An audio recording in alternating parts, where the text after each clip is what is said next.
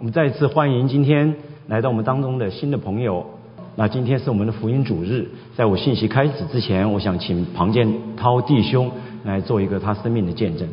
弟兄们，呃，弟兄姊妹平安，我是庞弟兄，不好意思。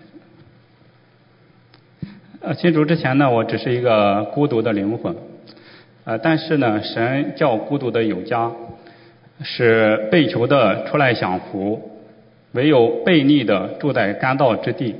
今天我要分享的就是我是如何从干道之地一步步的找到属灵家乡的这个一个过程。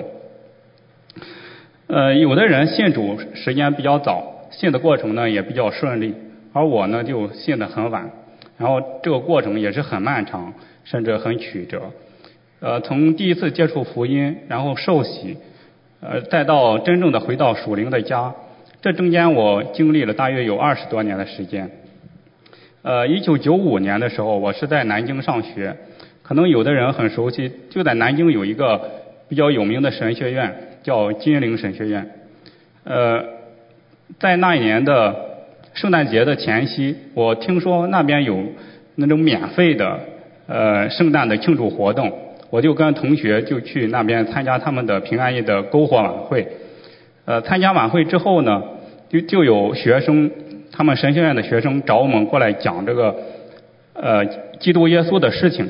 当时我那就是我第一次的接触福音。虽然我呃从小也有这种天然的神的这种概念，相信世间可能有一个灵的存在，但是我让我一下子就接受基督耶稣复活十字架这这么多概念，我是非常的难以接受。所以说接。我们最后的结果就是跟他们大激烈的辩论了一场。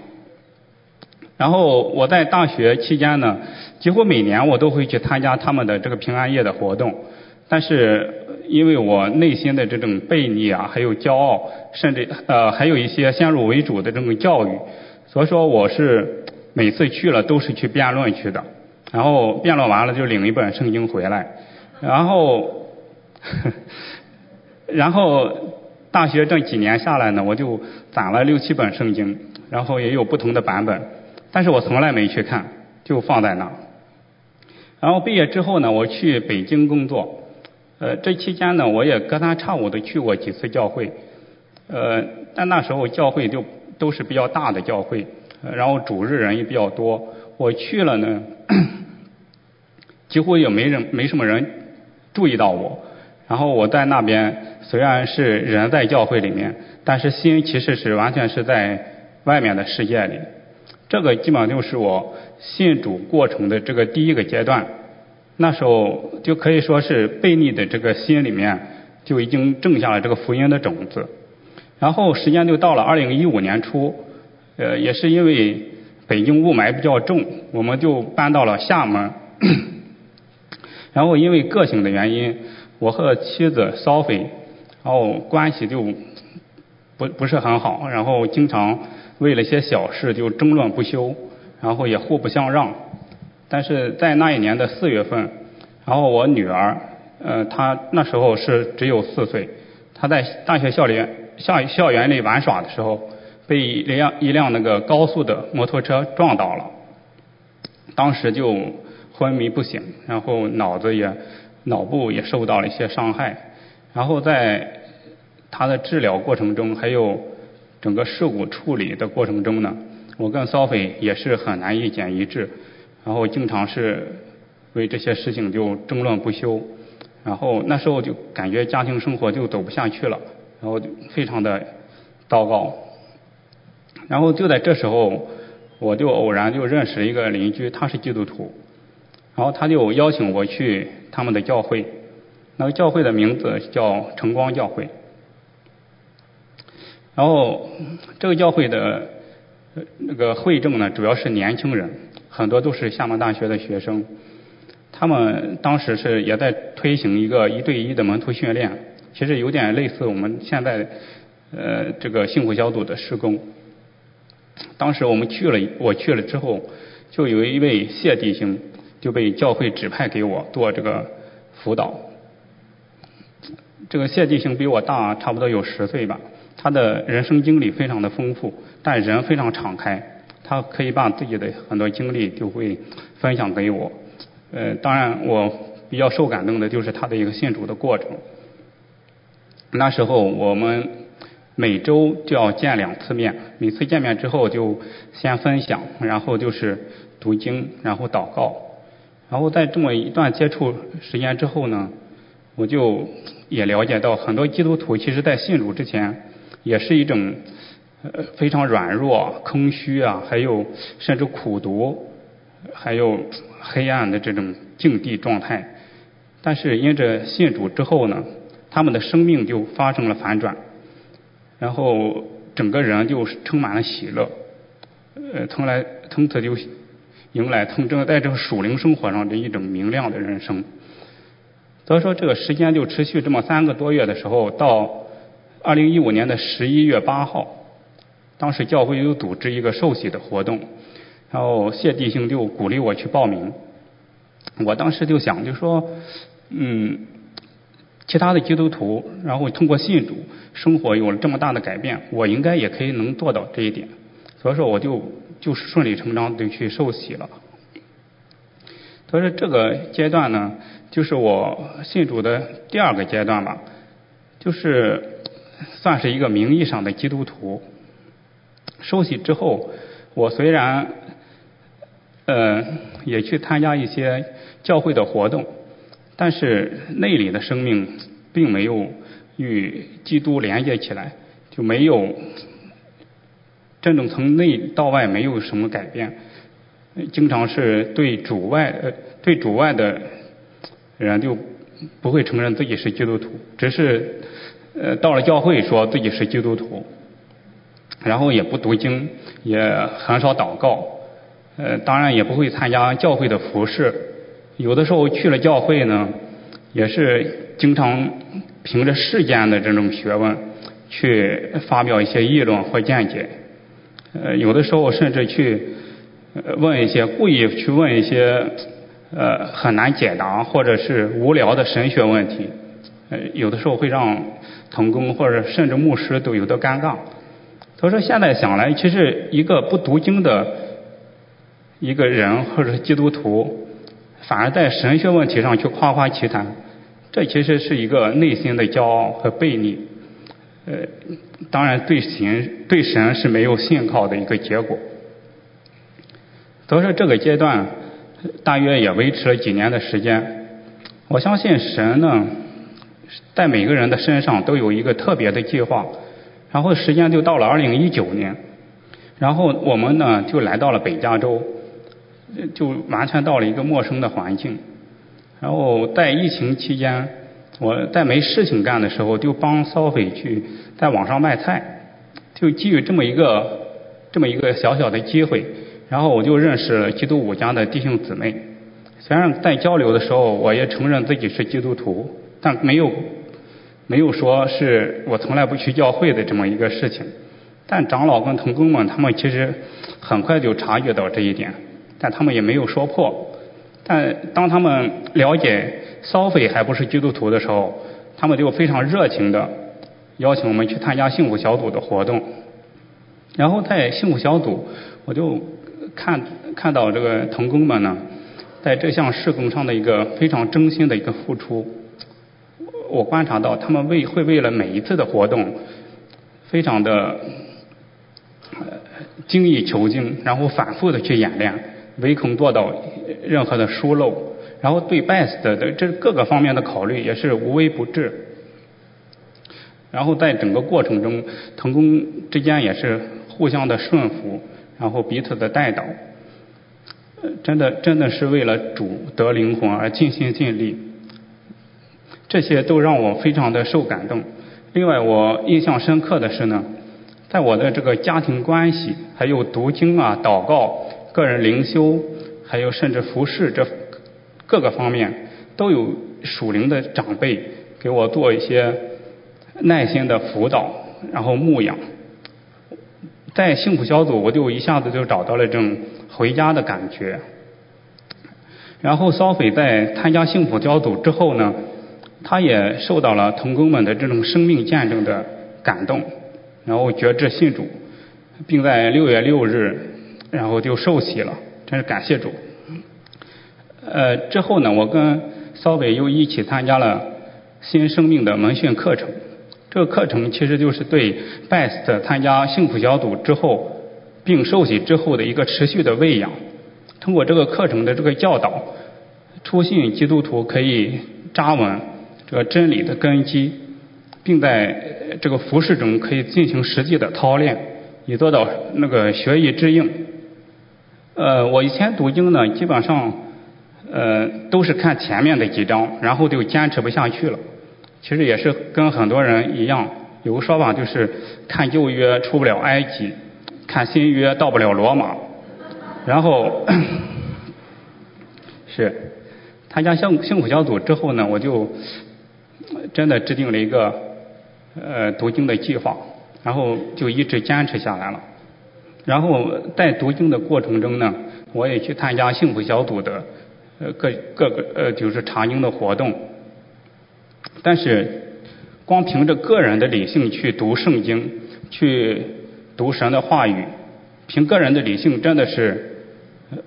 不能真正的去认识神，反而这个知识增加会给你带来一种骄傲的情绪。所以说，在小组查经的时候，我就表现出这么一点，然后就有长辈很快就察觉到我这种倾向，在第二天祷告的时候，当然属灵长辈他不会直接去批评你，他会他就用一个经文来劝勉我，他是用的是马太福音。十呃十一章二十九节的经文，这个就是耶稣说：“我心里柔和谦卑，你们当负我的恶，学我的样式，这样你们心里就必得享平安。”所以说也是以此来劝诫我，就是知道行道，要知道信道跟行道一定要内外一致，并且去要去经历，并在经历中才去认识神。然后从十月份开始呢，我跟骚菲就一起参加了幸福小组的各种服饰，在服饰中，我们也去慢慢的学习如何去顺服，如何去呃与同工们配搭，然后还有如何去爱对方。其实这个是非常重要的。以前跟我跟骚菲之间关系比较紧张，骚菲其实说起来，只要提到我，基本上都是非常负面的评价。对，所以说有一次，Sophie 在分享的时候，他突然开始夸我的时候，同志们听了就非常的感动，包括长老，他们都感动的直掉眼泪，然后话都哽咽说不出来。我第一次见到他们能这样，因为在我印象中，长老他们说话都是非常的从容啊，第一次就是。被感动成那样，真的感谢神，他在我们身上就这个爱是无尽的，然后也有极大的耐心，永不消失，并且还有一个神奇的计划。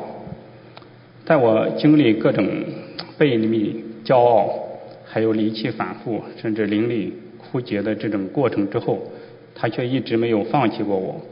反而还让我在灵命上有一些长进，真是感谢神。愿主能不断的来陶造我，来使用我，让我们在这个主的事业上有份。神叫孤独的有家，我衷心的希望在座的，不管是福音朋友还没有找到属灵家乡的，甚至还有个别的弟兄姊妹还在徘徊在。这个家门口的，现在就把自己的心向主打开，因为主已经给我们有丰盛的预备，我们现在要接受他，接受他的名，主时时刻刻欢迎我们回家，就像我们教会门口的标语一样。愿主耶稣的恩惠常常与我们同在，阿门。感谢张门主为刚才庞建涛弟兄的见证，感谢神，呃，他向我们讲述了神怎么一步步带领他回家，呃，不光是人在家中啊，身体在家中，心也在家中。那我今天分享的题目啊，就是神叫孤独的有家。那这个题目是出自于圣经的诗篇六十八篇，呃，那诗篇六十八篇是以色列著名的君王大卫所写的。那这三千年前的这个古诗啊，表明了那创造天地万物的神那永恒不变的心意。那华人文化特别强调孝敬父母，家也是我们传统文化中非常看重的。我们这些海外游子呢，也永远不会忘却对故乡的思念。华人文化中谈论家乡的时候，思乡常常离不开月亮。这以盛唐时期啊，经济交通远比先秦两汉的时候啊更加的发达。你呃。离家出走的游子比较多，有很大的关系。说唐诗中有关思乡的诗词就有三百多首，最有名的就是大家都非常熟悉的李白的《静思夜》啊，“举头望明月，低头思故乡”，还有杜甫的“月月是故乡明，露从今夜白”。正是这些，因为这些著著名的诗诗人他们的咏颂啊，从此月亮就成为。开启乡愁的钥匙，对于思乡也成为中华文化的一部分。我们常常把一切美好的事物都赋予故乡，借此疏解在异国他乡的不如意。那今天当然是呃，现在交通非常的发达，跨越太平洋也不过十几个小时。今天想念家乡，明天可能就能吃上故乡的美味，见到思念的亲人。当然，现在非常不幸，因为这个疫情的原因，我们现在要回故乡变得非常的困难。我们当中一些弟兄姊妹啊，因为亲，甚至连亲人离世都不能见上一面。愿在一切患难中安慰我们的神，安慰你们。那月亮在西方的语境中可没有这个思乡的这个含义在里面，而是代表疯狂。但是这不并不表示啊。其他民族不思念故乡。我们来看一张照片啊。好，这是印度节日火车拥挤的状态，不光是车顶站满了人，车车边上也挂满了人。我不知道车厢里面的情况怎么样，但我想，我想啊，好不到哪里去，也应该是非常的拥挤，就像啊。三十年前，我们从寒暑假、寒暑假回家过年那个情况啊，常常是一只脚站着回家，因为太拥挤，另外一只脚放放不下去。所以现在实际上我们还蛮怀念那种人山人海的春运的状态，因为现在真的没有办法回家呀，因为疫情。但是如果我们把这张照片放大，你会发现他们每个人都充满了笑容，这是回家的喜乐。回家的路难也没办法拦住印度人回家的热情。那是不是只有亚洲人才有这样的思乡情节呢？因为我们的文化好像比较悠久嘛，人情淡薄的老外哦，应该是我们是老外啊，在这边，他们文化浅显，是不是没有这样的，不会有这样的思乡情节呢？如果你这样想的话，就错了。我们可以看，这是刚刚过去的感恩节，美国的飞机场虽然疫情居高不下，但是似乎也没有拦阻住人回家的热情。对不起，根据报道啊，今年的感恩节，呃，仍然有超过五百万人的呃人呃搭乘飞机啊回家啊出行。当然，这还没有计算那些开车啊呃用其他交通工具回家的人啊。但是回故乡就一定能够减乡愁吗？过去我也常啊听公司那些啊在感恩节、圣诞节甚至春节回家的人、回家的同事从家中回来讲述他们的失望，好像回故乡并不能减乡愁，而甚至有人说啊从家中回来乡愁是否更浓了啊乡愁是否更浓了？那么。十九世纪的大文豪查尔斯·狄更斯曾经说过：“那 Sometimes I get homesick even I am home。”就有时我在家中也会有乡愁，为什么呢？实际上这句话精准的描述了乡愁其实是我们心中的一种不满足，是我们灵魂对永恒的渴求。有的时候，我们就把这种对永恒以及美好事物的科目，把它投射在地上的故乡，对地上的故乡的怀念中。虽然他乡的月亮不一定就比故乡的暗淡，但在我们的心中还是月是故乡明。我们把对永恒的渴慕、对美好事物的追求都赋予了故乡，但是现实和理想的差异，就必然让我们在家的时候也会有乡愁。为什么会这样呢？这与人被造的特征有关。在传道书的三章十一节说：“神造万物，各按其时，看为美好，成为美好，也将永生安置在世人心里。”然而，神从始至终的作为，人不能参透。原来，神造人的时候，将永远安置在你我的心里。当人类的始祖亚当违背神的命令，与神的关系失和，被迫离开那永恒的美好的家园。这种对美好家园的科目，可以说是深深的烙印在人的生命中。在人的灵魂深处，一代又一代人类孤独的灵魂需要回家。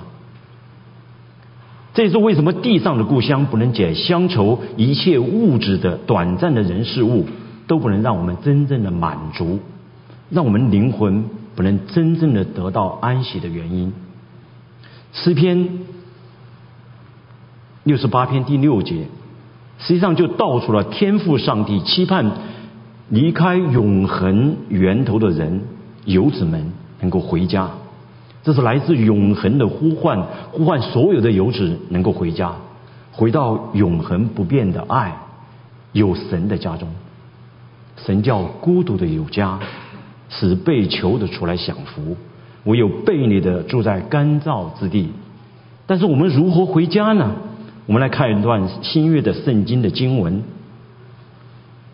我们可以一起来读这段经文。你们心里不要忧愁，你们信神，以当信我。在我父的家里有许多住处，若是没有，我早已告诉你们了。我去原是为你们预备地方去。我若去为你们预备了地方，就必再来接你们到我那里去。我在哪里，叫你们也在哪里。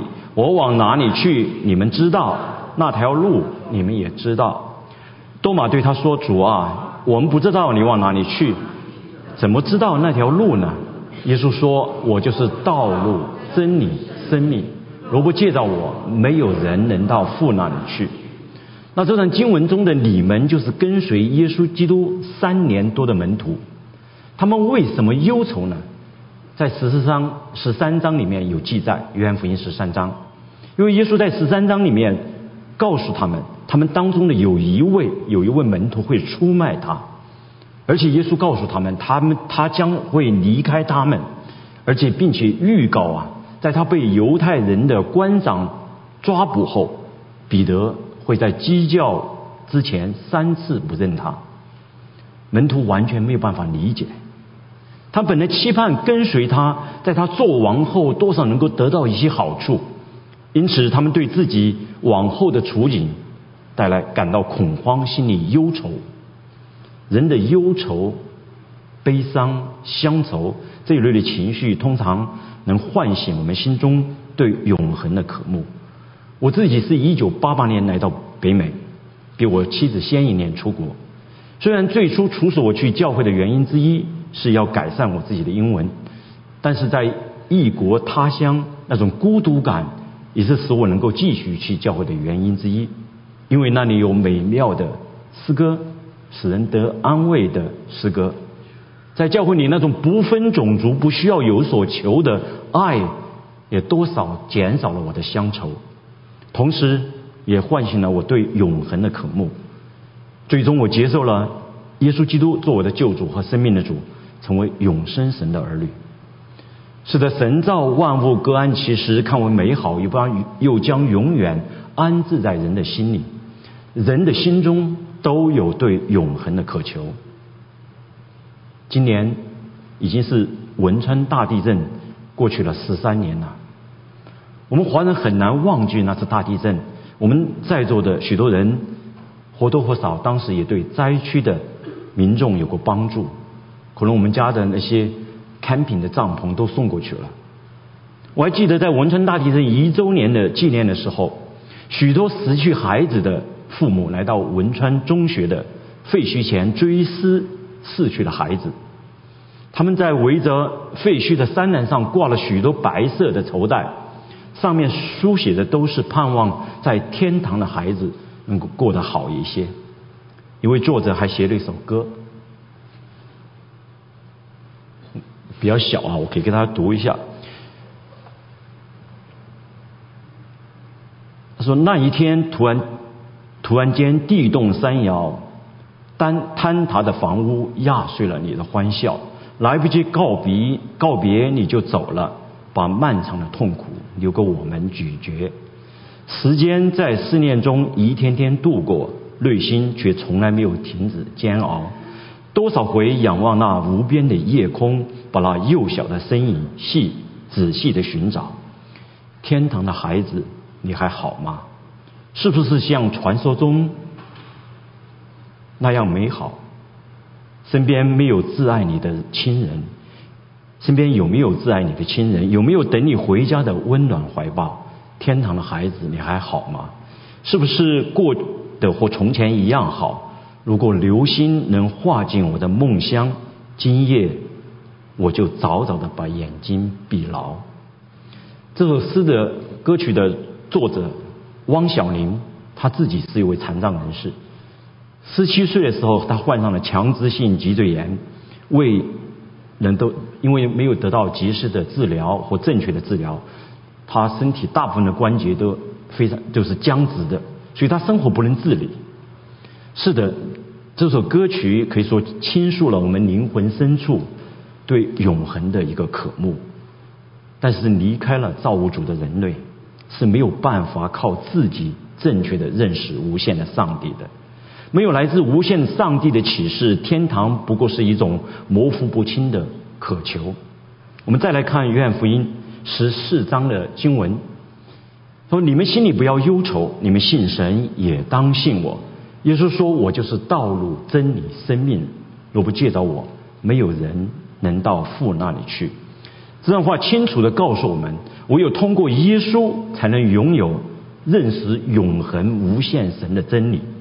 因为耶稣他自己就是从无限进入有限，他就是神的终极的启示，他就是神。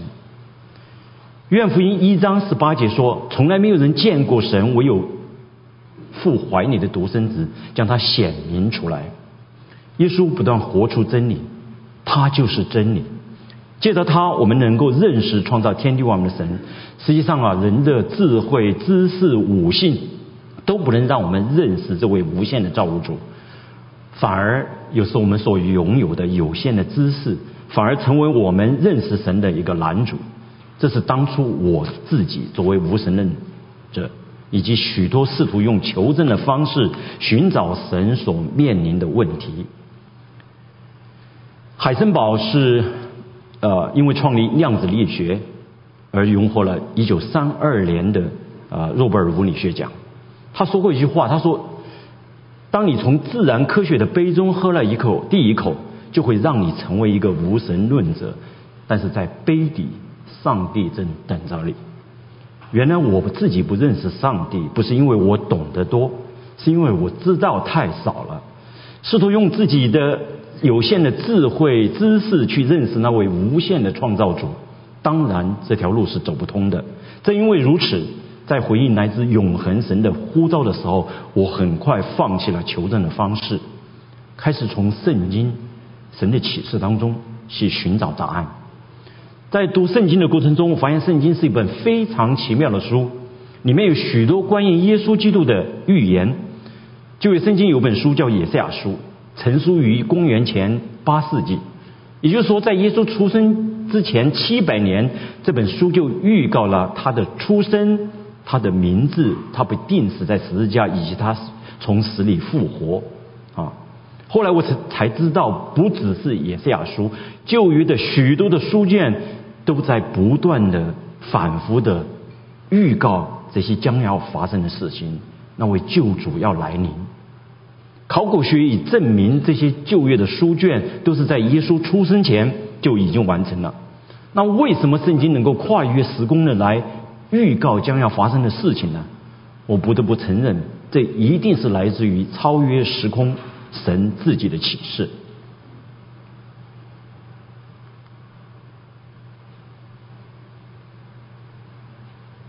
耶稣说：“我就是道路。”啊，对不起。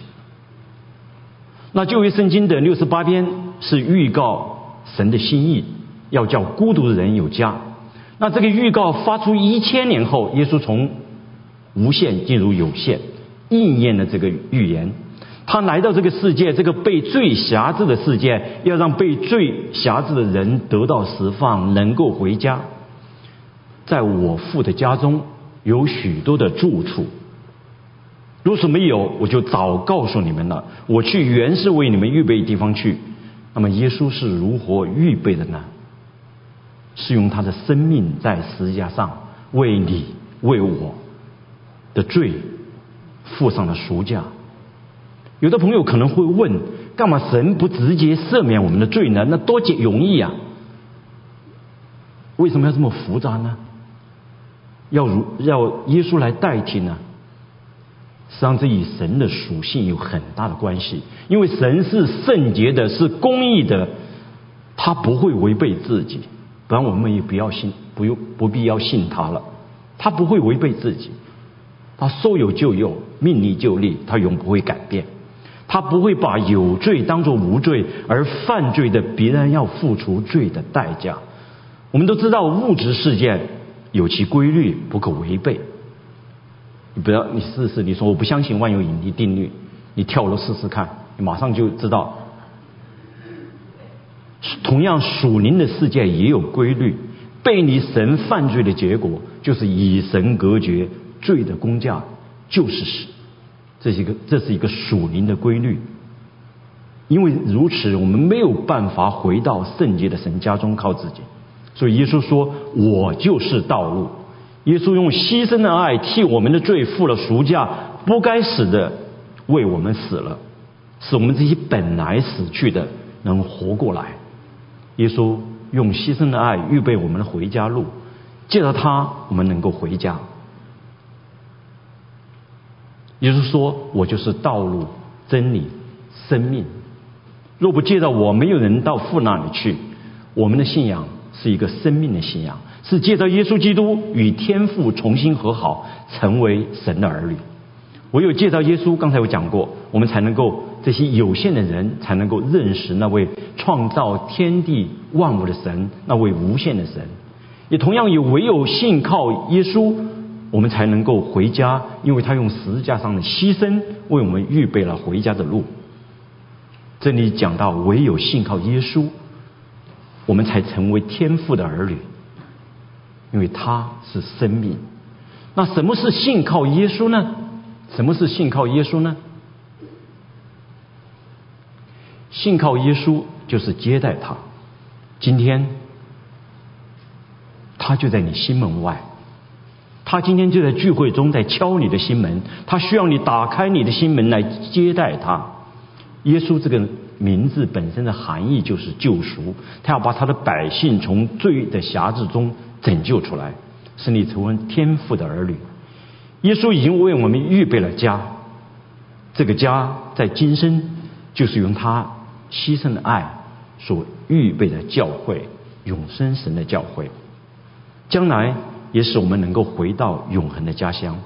我们可可，当我们渴慕回故乡，因为特别是当我们。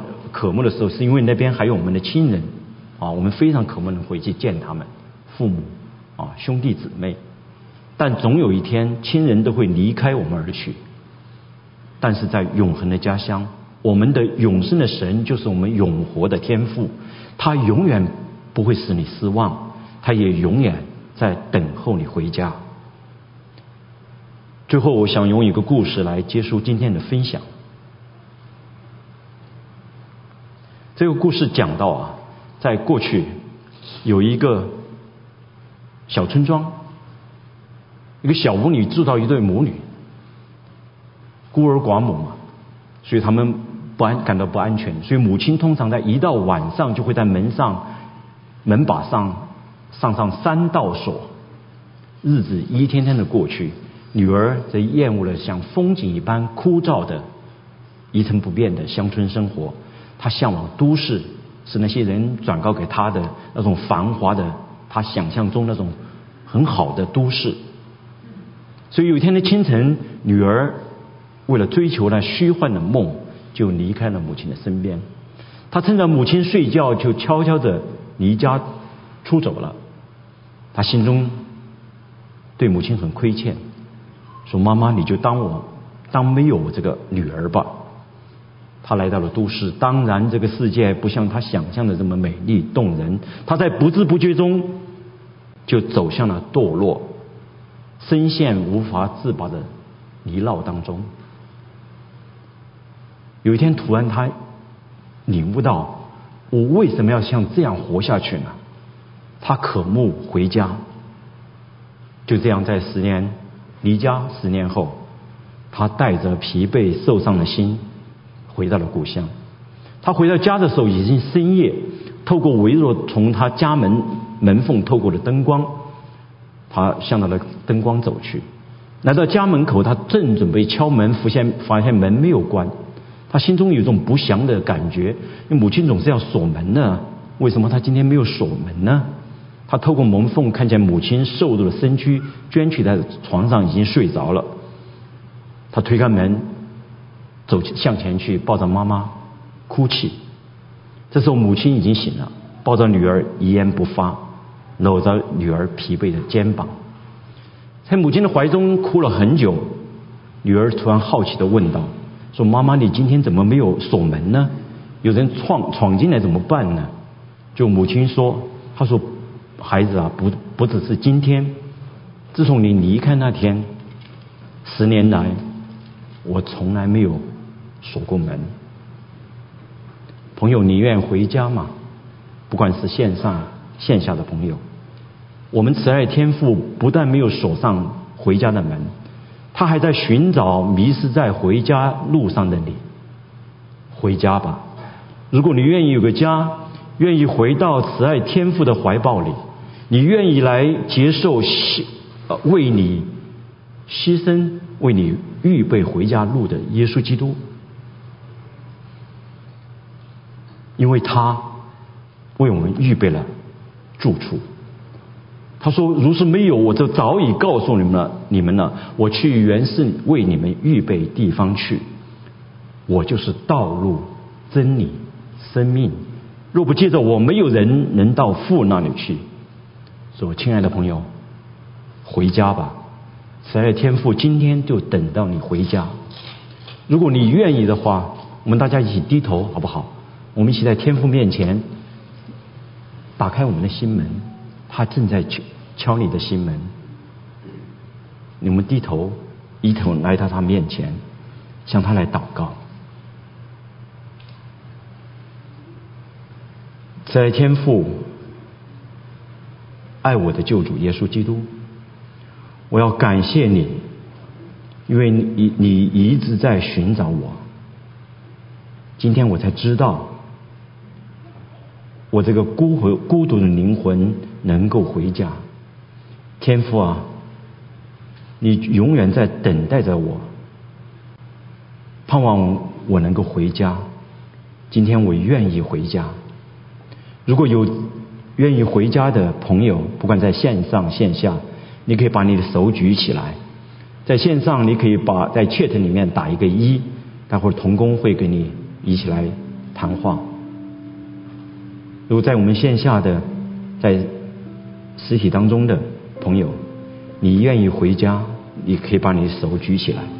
你不是向人举的，你向那位慈爱的天父正在注目你的天赋。举起你的手，我来为你祷告，带你一起做个回家的祷告。